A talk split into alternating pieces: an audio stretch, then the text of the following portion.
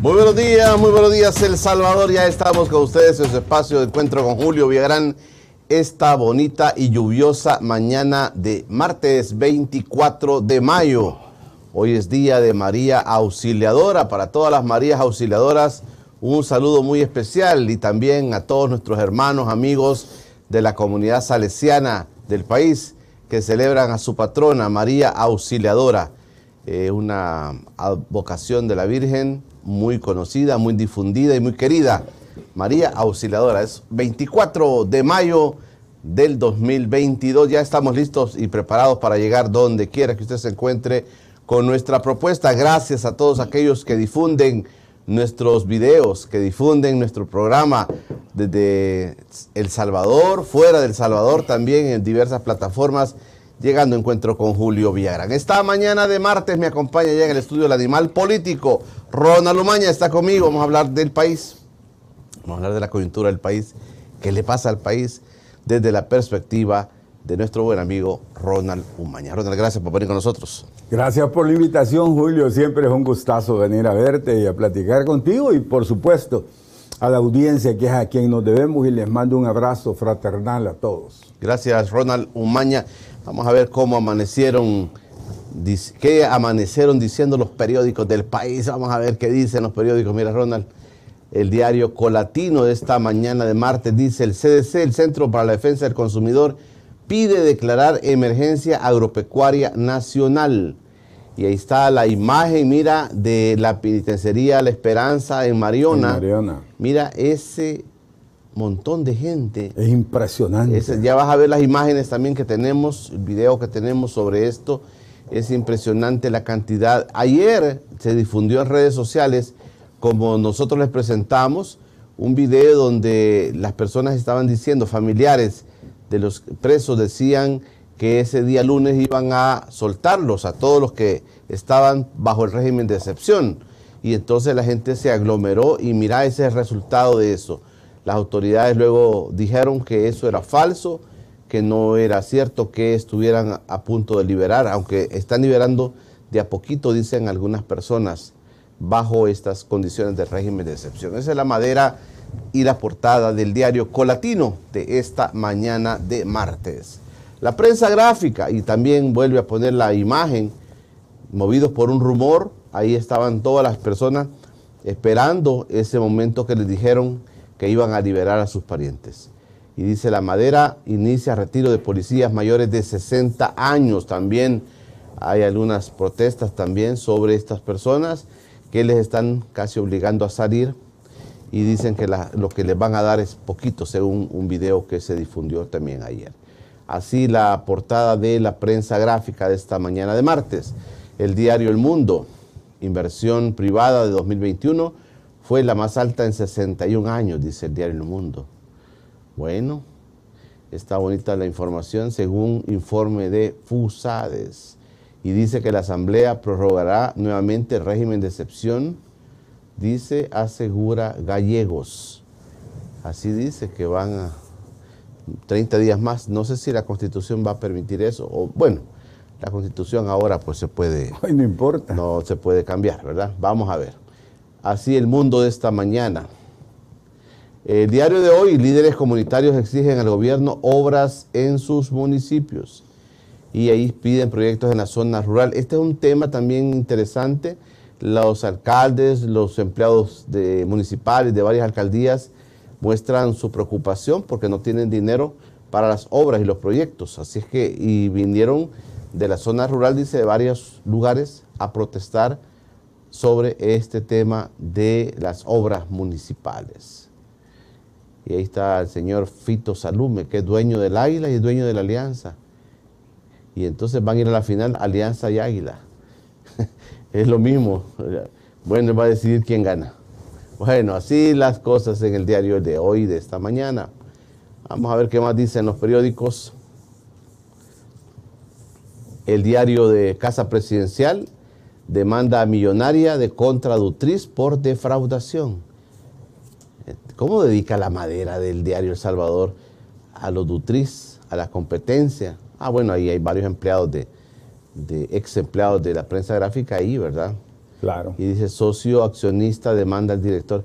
¿Cómo puede gastarse una madera para estar con el tema de Dutriz? Bueno, así, así las cosas en el país. Así los periódicos de esta mañana de martes 24 de mayo, día de María Auxiliadora.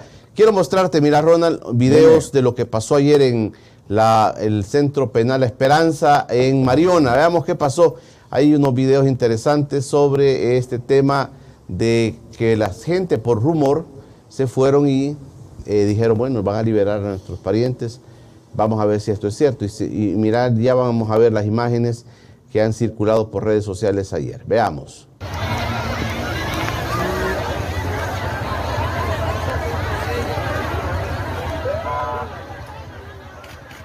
primer video que estamos viendo también, que es tremenda la imagen de la gente que va mm, yéndose a un costado de la penitenciaría, esperando respuesta de las autoridades si iban a, liberar a sus parientes.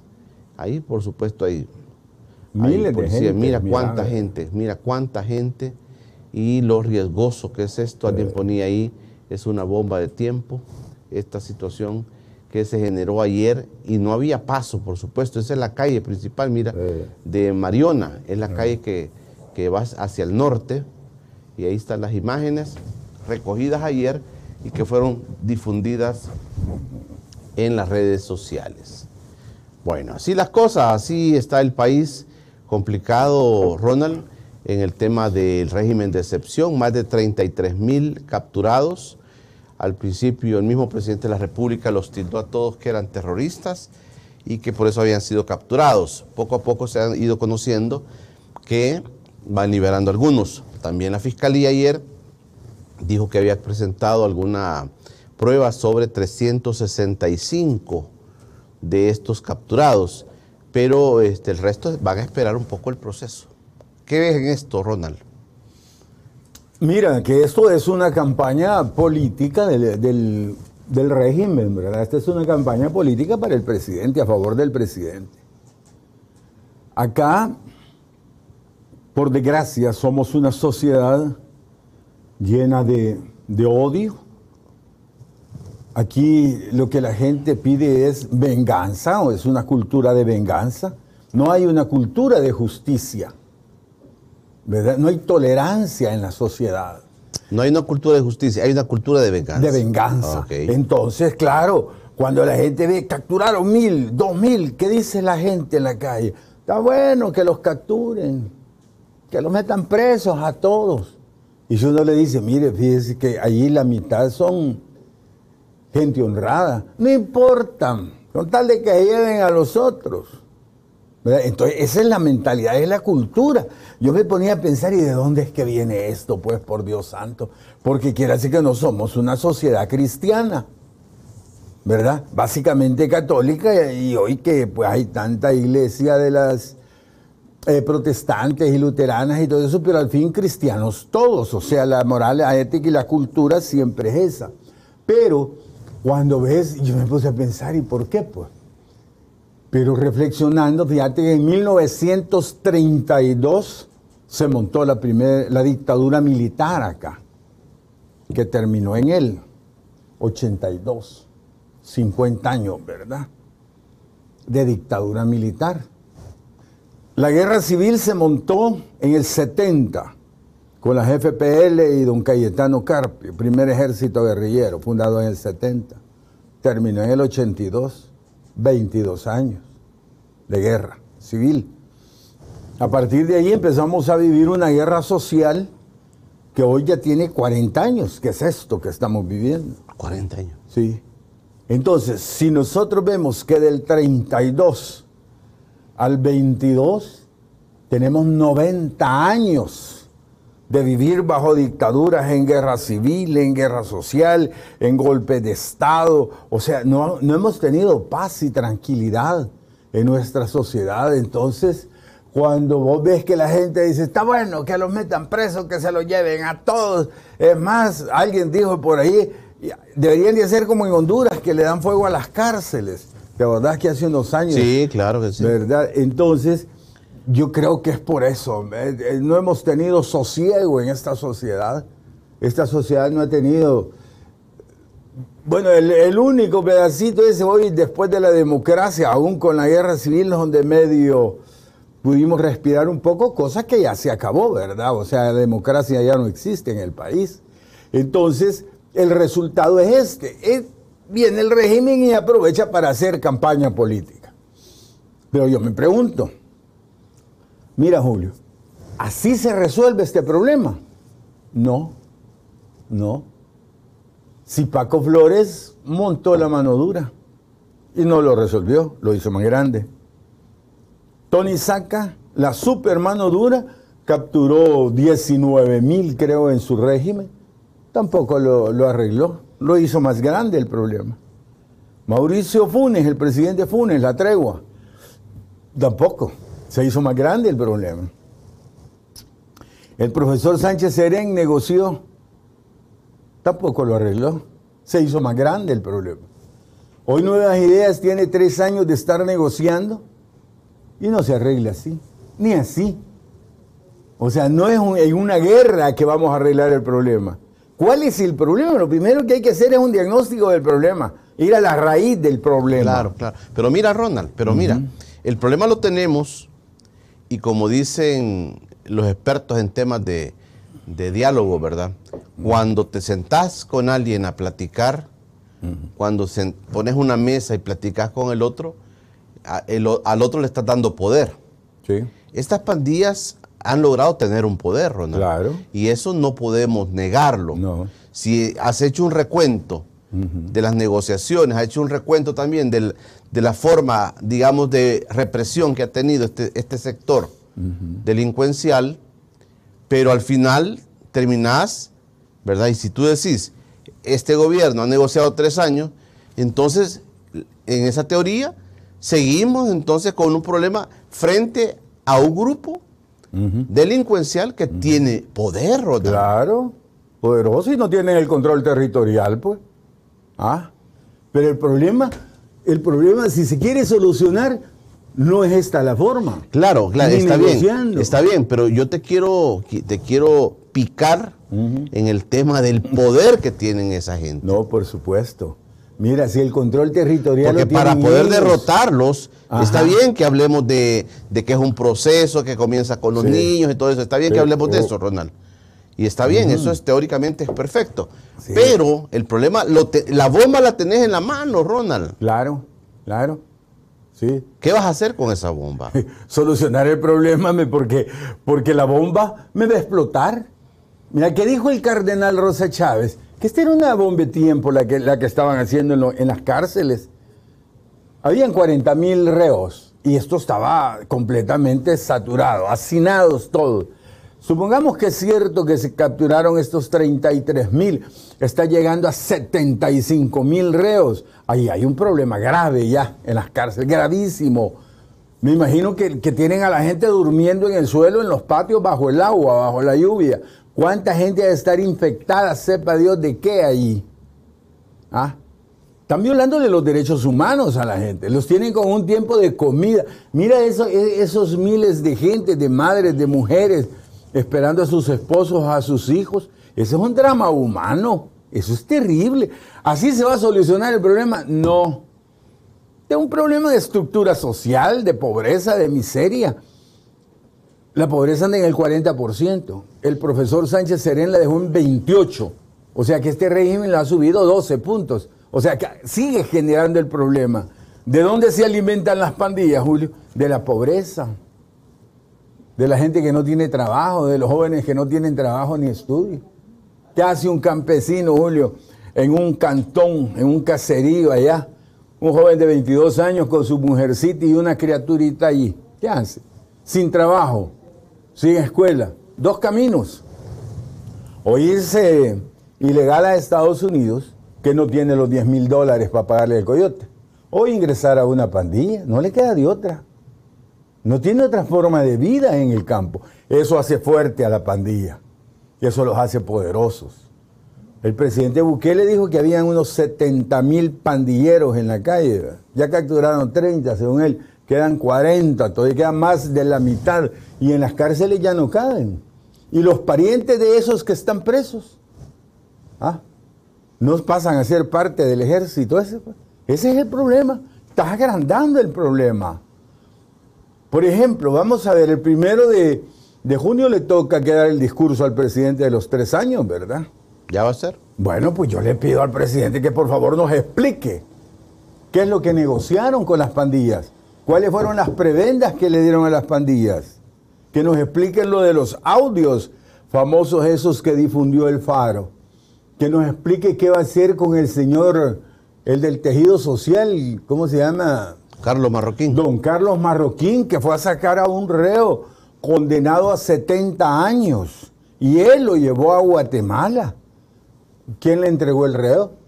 Porque nadie puede llegar a la cárcel, mire, déme ese reo, me lo voy a llevar, ¿verdad? Se necesita una autorización de alguien, se necesita una orden de alguien.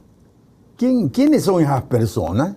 ¿Quién tiene la capacidad de violentar la ley de esa forma en este país? Yo no veo que hayan hecho nada.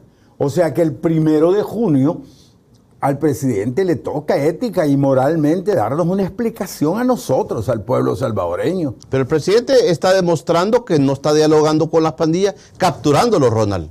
Sí, pero él nos debe una explicación de la negociación. Él decía que no había negociación, que nunca iba a negociar. Malditos, mil veces malditos, dijo.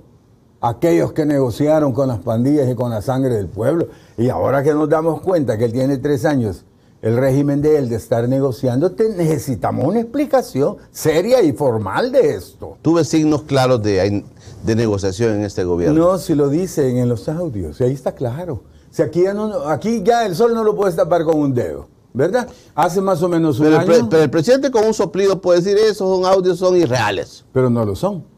Ese es el problema. Que hoy sabemos que son de verdad. Tres experticias le hizo el Faro antes de sacarlos. Tres. Si de algo estamos seguros que los audios son reales. Bueno, mira el silencio del régimen. Se han ido por la política del Vaticano. El Vaticano cuando tiene un problema que no puede dar respuesta a él y es grave, se van por el silencio. Y eso es lo que están haciendo ellos. ¿Por qué? Porque el problema es grave y no han podido dar respuesta. Por eso le toca al presidente el primero de junio de darnos una explicación al pueblo. Necesitamos saber qué es lo que ha sucedido. La explicación que va a dar es que está solucionando el gran problema que tenemos. Sí, pero ya sabemos que así no se soluciona el problema y él lo sabe también. Él está haciendo campaña política de esto. Como le está dando eh, ganancia política, sigue. ¿Por qué crees que van a pedir 30 días más según el diputado Gallegos? ¿Ah? Porque está dando ganancias políticas. Pero realmente, ¿hay justificación para seguir? No, porque ellos mismos dicen que hay cero homicidios. Si te vas a la constitución, la constitución no te ampara para seguir con el régimen de excepción. Ya no hay causas para eso, según la constitución de la República. Por lo tanto, ya no podrían solicitar 30 días más. Pero lo hacen porque les está dando ganancia a la parte política. Vamos a ver hasta dónde aguanta eso. Claro, ese tema de la sostenibilidad del, del problema que tenemos es lo que viene a continuación. Yo te voy a preguntar ¿Qué, tan sostenible pudiera ser esto? Porque las pandillas dicen que hay dos grandes estructuras pandilleriles en el país eh, y si les han capturado una buena parte, y también está el tema de los líderes también que, quiero, de los cabecillas, digamos que dicen que tampoco están capturados, tampoco hay respuesta sobre los que mataron 82 personas en el fin de semana, no a eso no se les ha capturado, no, no hay información sobre eso, pero qué tan sostenible con el tiempo puede ser esto, y yo he venido manejando esta figura, Ronald, de qué tanto estamos escondiendo el problema debajo de la alfombra, ¿verdad? Eso es. Eh, que estamos metiendo la basura debajo de la alfombra. ¿Qué tanto es así? Ronald Lumaña me acompaña esta mañana de martes 24 de mayo. Hacemos una breve pausa. Cuando regrese, están llegando un montonazo de comentarios para Ronald. Ya volvemos. Ronald Lumaña me acompaña esta mañana de martes 24 de mayo y aquí me complicaste ya, mira Ronald, hay un montonazo de comentarios. Qué bueno. No, voy a, no, sé si los voy a lograr cubrir todos. A Saulito Álvarez, allá en Acajutla, nuestro fiel televidente, buen amigo, excelente don Julio. Saludos a mi tío, dice Hugo Flores, siempre pendiente de sus entrevistas y fiel seguidor de don Ronald Lumaña y hasta Edmonton, Canadá, a mi tío Jesús González, que le llegó su calendario también, dice el calendario de encuentro con Julio Villagrán. Bueno, aquí hay más comentarios. Mira, Ronald dice, buenos días, don Julio. Lujo de panelista, con todo respeto, el gran animal político. Quisiera saber tu posición de las elecciones eh, provisionales de arena y de las pensiones. Saludos desde Aguachapán. Se te extraña los viernes. El que no falta es el perico migueleño, los viernes. Que te Ronald es hecho de redes ahora. Don Ronald es uno de los pocos que se atreven a denunciar lo malo y no como Marvin Aguilar que no lo aceptaron en Nuevas Ideas y que siempre sale defendiendo todo lo malo que hace el presidente. Alan Quintana, desde Adelaide, South Australia, saludo y felicita al programa y sobre todo al paisano Ronald Lumaña a quien animo a seguir con su moral y ética política en los análisis y denuncia de la triste realidad nacional ya conocida en todo el mundo. Buenos días, felicidades por su programa y que es su distinguido invitado. Que Dios lo bendiga. Rosana del Castillo, San Salvador, buenos días, buen, buen tema y Ronald, muy buen análisis. Don Julito dice, mire, en verdad hay una casa destroyer, se le llamó al CAM de Tecla y no quieren llegar y la PNC se han hecho lo de los panes, dice. Los saludos desde San Salvador.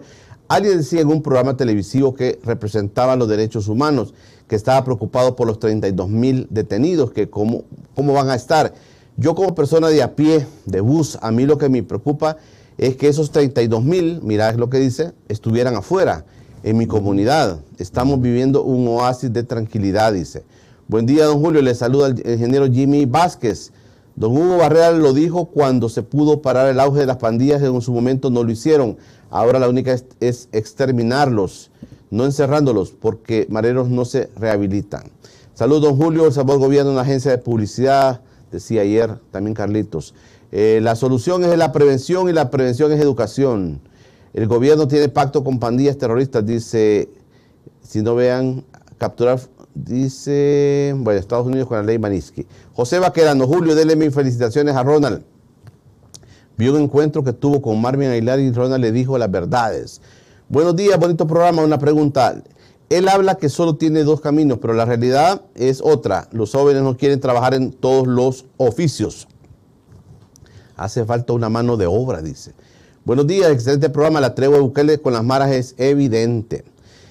Lucas Ramírez, hola, buen día, mi estimado don Julio y Ronald, y además participantes de este foro desde Suecia. David Guandique, saludos desde San José, Costa Rica. Carlos Francisco Fuentes Torres dice, buenos días, don Julio y a don Ronald.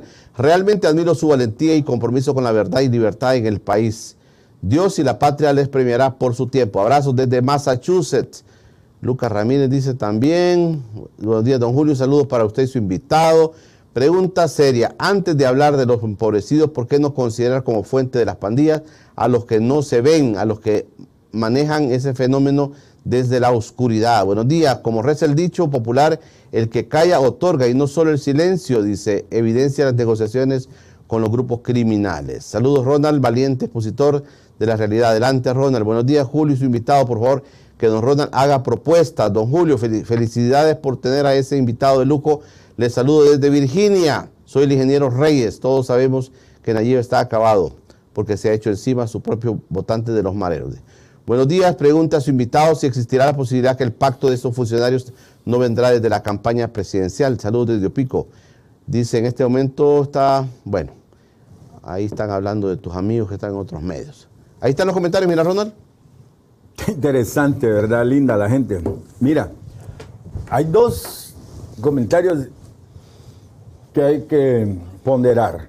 Uno, que dice que, los mareros son, no son rehabilitables y que habría que exterminarlos. ¿Te imaginas qué tragedia? Fíjate, ese es el pensamiento de venganza, de sangre que tenemos. Eso es lo que hay que, eso, hay que erradicarlo de esta sociedad. ¿Qué hicieron los nazis en Alemania de Hitler? Asesinar a, a los judíos cuando ya tenían las grandes cantidades de presos en los campos de concentración. Lo mismo están pidiendo acá. Pero eso fue un crimen, eso fue un genocidio del más grande de la humanidad. ¿Quieren que maten treinta y tantos miles? No, es que no podemos estarle pidiendo eso, eso al gobierno realmente, ¿verdad? Otro comentario interesante que hizo alguien ahí, que solo señalamos a los visibles y no a los invisibles. Interesante, inteligente la pregunta. Claro que obviamente aquí hay gente que maneja los hilos de las maras y que maneja la, la plata. ¿Cuánto dinero recogen de renta anualmente. ¿Te recordás que aquí Catalina un día te dijo que recogían solo de los buceros 12 millones de dólares al año? Sí, un millón mensual decía. Un millón mensual, solo de los buceros. Imagínate de todo lo que recoge de la última tiendita de este país. ¿ah? Una parte. Y la otra parte, porque el otro ingreso que tienen las pandillas es el, eh, son las drogas, el narcotráfico y el narcomenudeo. Es el otro ingreso de dinero que es fuerte. ¿Para qué usan el dinero las pandillas? ¿Para mantenerse? ¿Para mantener a los presos? ¿A las familias de los presos? Y a los abogados de los presos. Porque es toda una infraestructura que hay. Pero toda esa cantidad de millones, ¿y a dónde se lava? Pues? ¿Será en algún banco? Porque en algún lugar ha de ser. Puedes tener esa cantidad de millones de pesos en una caja en tu casa, ¿verdad? Entonces ahí hay algo más. Por supuesto que el, televidente tiene toda la razón, ahí hay algo más. Y el otro comentario interesante es que esto no se soluciona así. O sea que la gente tiene claro que este es un, es un problema de estructura de la sociedad. Es un problema de, de haber roto la familia. Desde los años 70, que se fue ese montón de gente por la guerra civil para Estados Unidos las familias quedaron fracturadas. Si los niños quedaban aquí encargados con los viejitos, con los abuelos, y los papás huían, porque por desgracia eso, huían a trabajar allá para mandarle dinero a sus hijos. Pero la familia, que es el, es el centro y el núcleo de la sociedad, que es la base fundamental de la educación nuestra, la moral y la ética. Julio, a ti te educaron igual que a mí los viejos.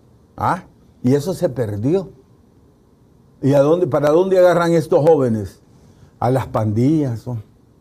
No tienen otra. Eso que me dicen de que, de que no quieren trabajar en cualquier oficio si no hay trabajo de nada en el país, perdóneme.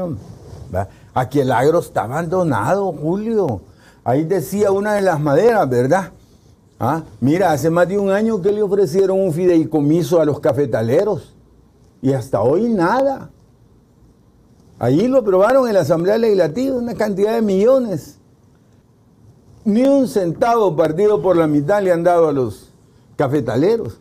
Cuando tú ves que en este país botas el dinero en la Chivo Wallet y ves la agricultura tirada, entonces vos decís cuál es la lógica, pues. Porque si yo atiendo a los agricultores, genero trabajo, genero empleo en el campo, genero comida en el campo. Pero cuando no los atiendo, ¿qué genera? Desempleo y escasez de alimentos. Y quiero decirte, Julio, que para por octubre de este año va a ser una escasez de alimentos fuerte en el país. En el mundo van a escasear.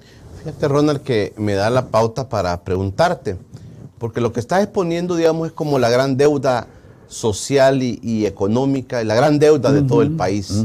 Es esto que estás planteando, es como la gran deuda. Pero el país, por ejemplo, políticamente toma decisiones. Y el país, en el caso del presidente Bukele, tomó la decisión, y aquí lo hemos analizado mil veces, porque básicamente no quería conocer el pasado, no quería saber más del pasado. Sí. Y no, era opción el pasado político, ¿verdad? Ni Arena ni el FMLN. Ese es el análisis que hemos hecho mil veces acá. Entonces dice, apunta para el presidente. Apunta al presidente porque necesitaba un líder apunta al presidente Bukele porque necesitaba alguien que le resolviera esa gran deuda social, económica, moral que tiene este país. ¿Para qué eligieron? Porque le preguntas a los salvadoreños en este momento sobre estos temas que estamos hablando y te va a decir que sigue confiando que el presidente Bukele va a saldar esa deuda. Mm. No sé si me explico. Sí, te explicas muy bien, claro. El problema es que el presidente Bukele no saldó la deuda. Y este gobierno ya está acabado. ¿Qué más tiempo tiene? Ninguno. Si este año que viene ya es un año preelectoral y el siguiente es el año electoral. Si es que debió haber sido en estos tres años. Aquí, Julio, en esta silla contigo hicimos un programa clásico. Antes de que el presidente tomara posesión, ya electo, yo le pedí aquí que cambiara el sistema educativo de este país. Con solo eso que hiciera, le dije, le íbamos a poner su nombre en letras de bronce en ese volcán. Pero si no lo hacía, nos iba a quedar debiendo. ¿Y qué me dice ahora del sistema educativo del país? Ha sido un fracaso, Julio, si a los tres años no tuvieron que echar a la ministra de Educación. ¿Por qué le echaron? Porque no sirvió lo, lo que hicieron educacionalmente. Entonces, en vez de haber hecho lo que debió haber hecho, no lo hizo. ¿Y cómo es que el pueblo apunta hacia el presidente Bukele y saca esa cantidad de votos? Por el hartazgo que había de Arena y del FMLN, más los dos siglos estos que ha venido sufriendo este pueblo. Pero lo mantiene tres años después, Ronald. Mantiene esa popularidad. hasta cuándo? no, no, lo sé, ah, pero, pero en este momento le preguntas a los salvadoreños, en el caso de lo que está haciendo con el régimen de excepción, sí, claro. salías a la calle y le preguntas a la gente, la gente va a aplaudir esto. A Tony Saca se lo aplaudieron. ¿Y cómo terminó Tony Saca? ¿Ah?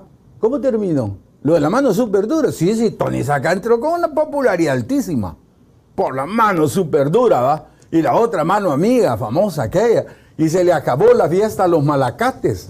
Pero ¿cómo terminó la popularidad de él? ¿Y cómo terminó el problema? Porque aquí estamos hablando del problema de las pandillas, que ese es el problema de verdad.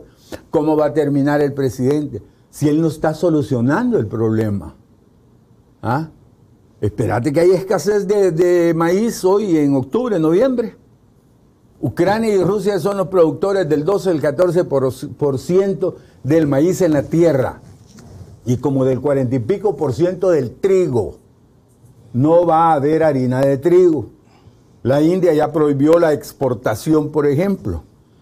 El pan francés, el pan de dulce, que es parte de la canasta básica nuestra, y las tortillas estarán carísimas. Pero, eh, eso, no es culpa de Bukele. Sí, no es culpa de Bukele. Eso no es del todo cierto. Porque si él hubiera atendido a los agricultores desde que llegó, ¿verdad? Si él hubiera ido al campo a arreglar eso, en vez de hacer Bitcoin, en vez de hacer la Chivo Wallet, hubieran invertido la plata en los agricultores, los hubieras hecho invernaderos, pozos de profundidad, para darle riego por goteo, subsidiarles la semilla y el abono foliar, hoy tuviéramos una producción alta en el campo, pero hoy en el campo no hay nada. Hoy le compramos las verduras a Guatemala, las frutas a México, la carne de cerdo se la compramos a Honduras, los lácteos a Honduras, los cereales a Nicaragua, pero aquí no producimos nada. ¿Cuánto vale un tomate ahora? ¿Una cora? ¿Cuatro por un peso? carísimo. Nunca habíamos visto los precios que vemos ahora, Julito. Y para desgracia que la inflación de este país se ha concentrado en los alimentos y en la gasolina, en esos dos rubros. A la gente no le alcanza para llegar a fin de mes, Julio. No, es terrible para la gente. Imagínate que hace una persona con salario mínimo, 360 pesos, y que le den unos 320 menos los descuentos y con dos hijitos ahí en su casa y su mujer y él, no, hombre, eso no alcanza para ni para 20 días, ni 15 días. Mira, Ronda, como buen demócrata cristiano te voy a hacer esta pregunta. Dime.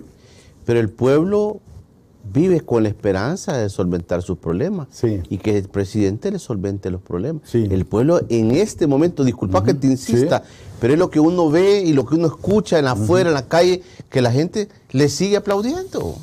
No todos. La gente, no todo, pues ha bajado. Está bien, está bien, está bien. Esa parte está bien. Pero te digo, el grueso, y mucha gente, te lo voy a decir, eh, mucha gente pobre del país sigue diciendo Claro, si es la, es la, más fácil de engañar. Si es la que más fácil engaña con el, con el Facebook, con los troles. ¿Cuánto se gastan en, en propaganda política el gobierno? ¿Cuántos millones se gastan en propaganda, Julio? ¿Ah? ¿Y de dónde sale el dinero para la propaganda? de los mismos pobres. Si a ellos les quitan el pisto para engañarlos a ellos mismos. Pero ¿hasta dónde aguanta? Es que todo se acabe en esto. Espérate que no tenga comida un, salvadoreño de esos que aplaude. Ah, ¿A quién le va a reclamar? Y por desgracia va a ser al presidente directo. ¿Sabes por qué? Porque en este régimen autocrático el presidente ha acumulado todo el poder. Esto es una pirámide donde aquí arriba hay una persona que es el presidente y que acumula todo el poder. ¿Había visto políticamente algo parecido a esto? Jamás, jamás. Ni en las dictaduras militares. ¿De tanta concentración? jamás, nunca, es inédito. Hasta en las dictaduras militares guardaban las apariencias. Y fíjate que alguien me lo dijo una vez, un militar, que era mi alumno. Me dijo, no, mire, licenciado, porque yo criticaba mucho la dictadura militar, ¿verdad? Que era el ejemplo que teníamos. Usted se queja mucho, me dijo, de la dictadura militar. Me dijo, y está bien, tiene razón. Espérese, me dijo, que tenga una dictadura de un civil. Allí sí se va a dar cuenta cuál es el problema. Siempre recuerdo a mi, a mi alumno. Espérese que tenga una dictadura de un civil y ahí va a ver lo terrible que es eso. Y claro, yo vuelvo a ver a Nicaragua, por ejemplo, ¿verdad? A don Ortega. ¿Cuántos muchachos mató hace como tres años? Como trescientos y pico. ¿verdad? Entonces sí, estamos ante un problema. Que la gente le aplaude todavía. Sí, mira, antes la diáspora todos aplaudían, o ya nadie te aplaude en la diáspora para acá. Ha cambiado mucho la situación. Por cierto que voy para Washington el otro mes a hablar con la diáspora. ¿No te vas a topar con los diputados de Nuevas Ideas allá? Ya no los quieren, ahí están ya anunciando la manifestación que les van a hacer cuando lleguen. Si los, los corren de Mira, todos pues dijeron lados. que no iban a viajar, ¿verdad? ¿Cómo? Dijeron que no iban a No, viajar. dijeron que no, y no criticaban los viajes de Arena y del FMLN. Y hoy van por docenas, van ellos. cada rato van, Y sí. bastantes, 12, 14, más los fotógrafos, más todo el aparataje que llevan. Terrible lo que están haciendo.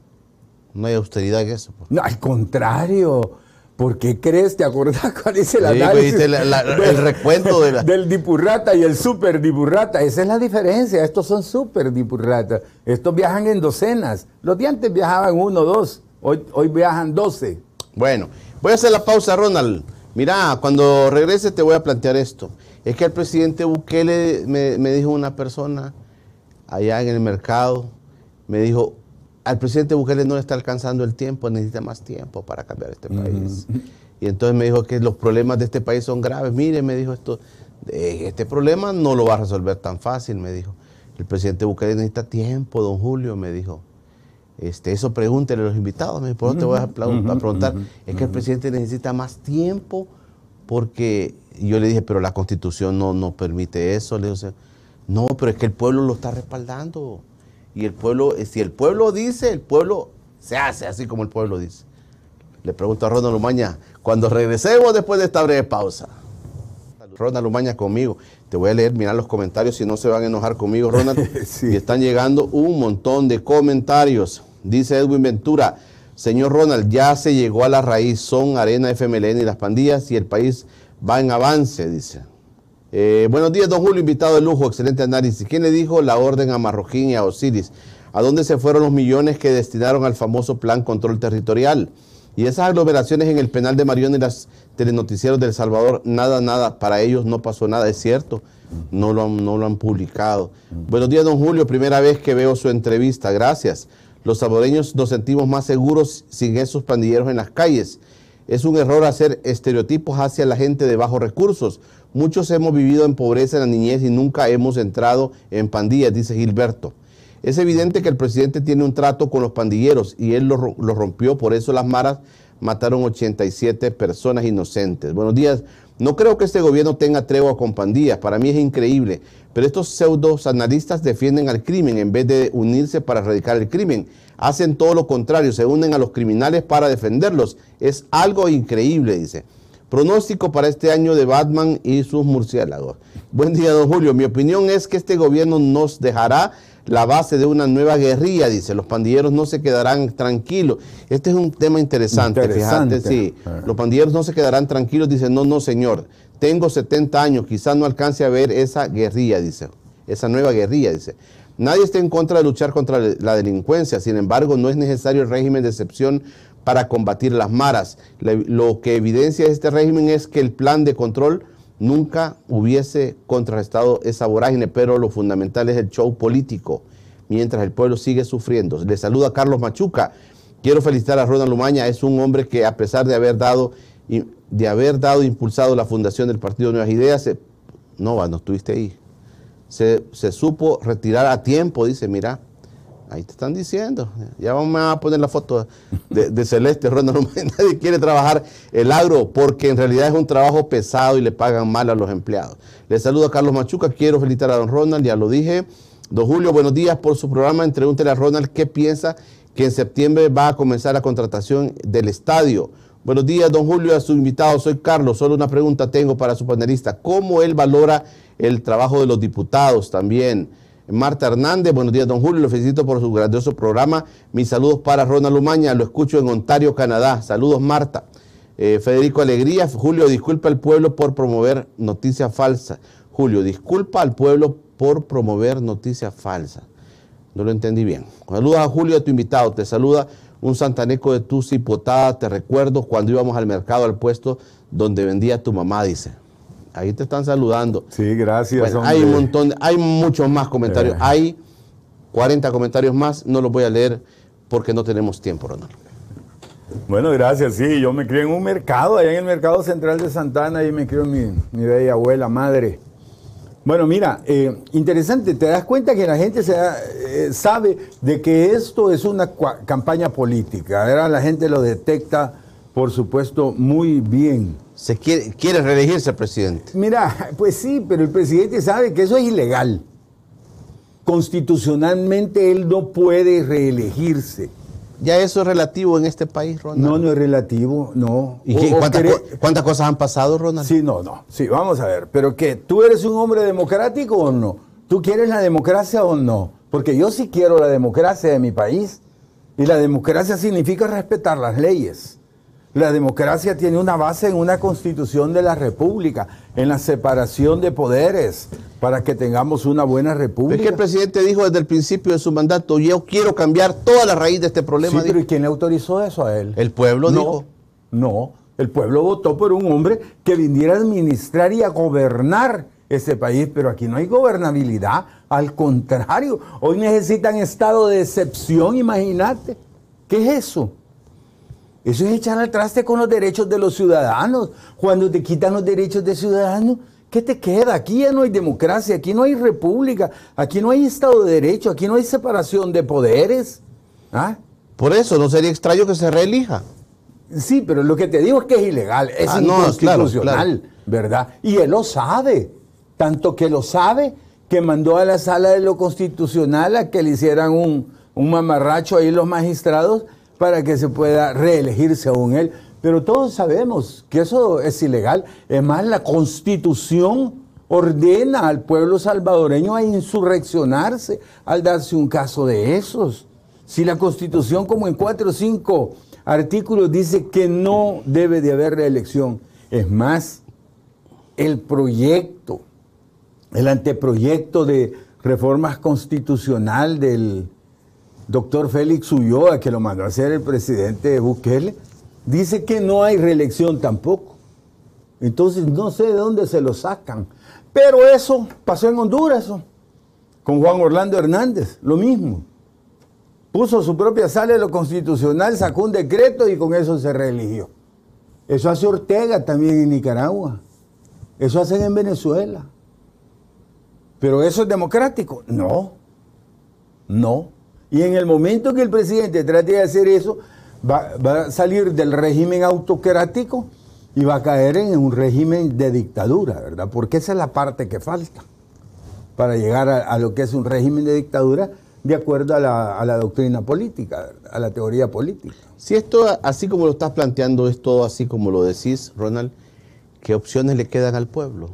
No, mira, la verdad es que el pueblo va a terminar con una decepción terrible de esto. Después de los 30 años de hartazgo de Arena y del FMLN, otros 5 años más, y espero que no vayan a ser más, ¿verdad? Porque si son más, qué terrible. Podemos caer en una convulsión social, como decía el amigo este, de que estamos preparando la antesala para otra guerrilla.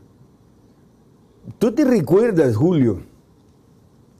Pues sí, yo era un estudiante de la UCA y tengo bien claro todo eso cuando ya era la antesala para el, movimiento armado aquí en el país, se vivía una zozobra. ¿ah? Me recuerdo el 30 de julio de 1975 que iban unos estudiantes ahí en el Seguro Social y que los asesinaron. Ay, que eso fue lo que empezó a hacer ya la escalada de la guerra. ¿Cuál va a ser la escalada nuestra? ¿Cuál va a ser el fenómeno social al que nos vamos a enfrentar después de esto? No lo sé. Pero los fenómenos sociales te brotan así de un día para otro. Y si no, veamos Chile. Un día le subieron así al, metro. Ese mismo día salió el pueblo y le dio fuego al metro. Sin organización política, fíjate. La sociedad civil salió y le fue a dar fuego al metro. Chile, con, con, buenos salarios, con buena educación, con buena salud, con buena seguridad, con buen empleo, un pueblo que vive bien, de los mejores en América, aún así le rebalsó y le dio fuego al metro. ¿Qué va a pasar aquí? No lo sé. ¿Y cuándo? Tampoco lo sé, pero ¿qué va a pasar? Sí sé que va a pasar un problema social en El Salvador. Fíjate, Ronald, que yo le planteaba ayer a Carlos Araújo, le planteaba algo que yo veo en el escenario. Veo una, una población muy pequeña de salvadoreños que hace esta reflexión, que está haciendo esta reflexión. Y como vos decís, que en el análisis, cuando uno se mete a los temas de lleno, los ve de manera fría, los analiza y le da un poco de pensamiento, llega a muchas conclusiones, digamos, de las cosas difíciles que tiene el país en este momento. Pero hay una buena porción del país, Ronald, que tal vez no se da cuenta o tal vez tiene una información muy diferente de la, de la realidad del país. Te voy a poner el caso el caso de lo, del régimen de excepción, por ejemplo. A la gente le dice, si vos haces una, te repito, una encuesta y le decís a la gente, ¿usted qué piensa? Y dice la gente, hay mucha tranquilidad en nuestros lugares. Pero si vos haces una reflexión un poco más grande, pero una, una, una pequeña porción de salvadoreños pudiera estar haciendo ese tipo de reflexión, Ronald. Por eso te digo, ¿qué tanto se necesita para cambiar la posición de la mayoría de salvadoreños? Es que mira, basta con revisar un poquito la historia. Si es que ese es uno de los errores del presidente Bukele, de haber querido tapar la historia. La historia no se puede tapar. Bueno, de hecho, Andrés Manuel López Obrador le vino a dar una cátedra de historia del Salvador. Pero bueno, mira, si es que cuando Tony Saca empezó a capturar ese montón de, de maneros en aquel tiempo, también le aplaudieron. No, el presidente, el presidente Saca va a solucionar el problema. Sí, ya van a ver. Mira cómo terminó. ¿Cómo crees que va a terminar esto? Igual o peor que cuando Tony saca, peor creo, porque hoy el, el problema se ha dimensionado. Hoy es más grande que cuando Tony saca. Con el presidente Flores, perdón, con el presidente Funes, las pandillas se fortalecieron en la tregua y hoy en estos tres años se han fortalecido. Espérate que haya una reacción, espérate que haya una reacción de, la, de los eh, mareros y ya vas a ver el problema social en el que vamos a estar. Bueno, si tuvieron la capacidad en tres días de matarte casi 90 personas en el país, pues, ¿quién tiene el control territorial? Y esas son una de las hipótesis que hay que plantearnos. Aquí hay dos hipótesis que yo tengo claras en la mente. Una, el control territorial no existió, fue propaganda. Y otra, el control territorial fracasó. Porque para que estemos en esto, el control territorial ya no existe, ¿verdad? Es el plan. Pero tuvo que haber tenido uno de esos dos problemas. O nunca existió o fracasó. Y además tienen que decirnos a dónde fueron a parar los 625 millones, creo que se le dieron para el plan control territorial, si no existió, si fracasó. Hay que entregar cuenta de eso también. Mira, Rotan, en los audios que el Faro puso como una evidencia del pacto entre este gobierno y las pandillas, ahí en la conversación, si esto es real, en la conversación de este señor Carlos Marroquín, ¿verdad? él habla sobre lo que dice el Batman, refiriéndose al presidente, dice, eh, él está como molesto y él está haciendo cosas, entonces está hablando con, con ese líder pandillero teóricamente, según el audio, está platicando con el líder y le dice, mira, ya este ya se molestó, va, y yo te lo voy a ir a ver así lo calmo, va, pero mira, las cosas están así, así. O sea, pero también se ve como un, una división de las posiciones dentro del gobierno, digamos, si esto es real como se ha manejado, eh, como que se ve una, una separación entre posiciones de funcionarios con este tema. No, es que es importante lo que estás diciendo. Mira, cuando a este señor, a este señor lo apartaron de la negociación y se le siente en, el, lo dice realmente que lo han apartado, porque esto dijo, lo agarró el ministro loco, el torero que le dice, el Villatoro. Y él fue el que capturó a los, a los pandilleros, que fue el detonante de los asesinatos. Unos que andaban en un carro del Estado, fíjate en un carro de la de estos del departamento del señor Osiris Luna, con motorista pagado. O sea, cargaban a los pandilleros en un carro del Estado con motorista pagado por el Estado. ¿ah? Con dinero nuestro, porque el Estado somos nosotros, el Estado es nuestro bolsillo. Ahí los cargaban, entonces los captura vía toro, sin decirle al otro. Y entonces vienen los pandilleros y le dicen que le dan 72 horas al presidente para que lo suelte, porque era parte del pacto de que esos pandilleros no podían ser capturados.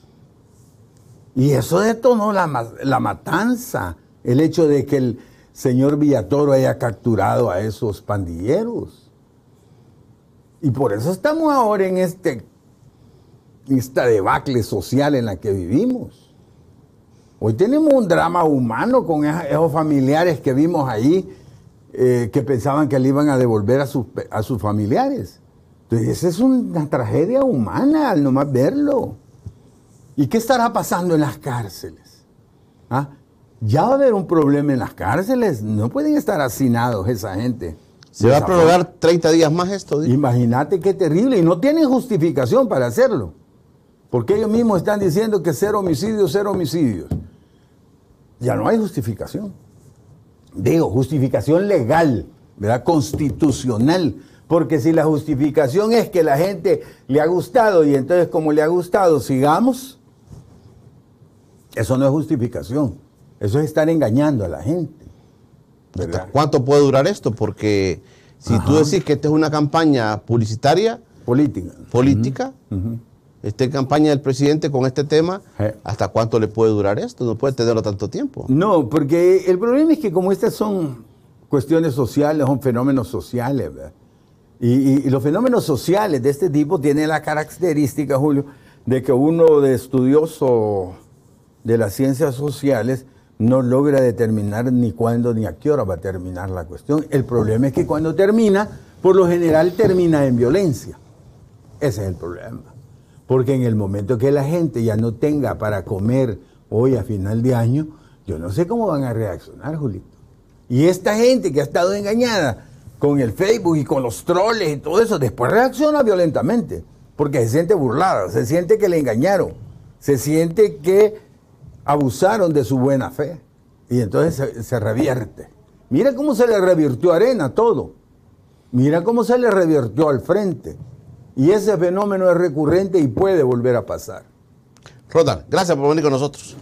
Julito, gracias por invitarme. Mira, el tiempo no nos alcanza, mira. Nunca nos alcanza el tiempo, hombre, es un gusto estar contigo. Pero mira, aquí me tenés complicado con toda la gente, mandando más comentarios. No, no pude leer, son 50 comentarios más que ahí, pero no los pude leer. Pero gracias, hermano, por venir con nosotros. Gracias y un abrazo a todos los, la teleaudiencia y a toda la diáspora, ¿verdad? Que siempre Ahí están pendientes, ahí están pendientes. Gracias a todos, un abrazo.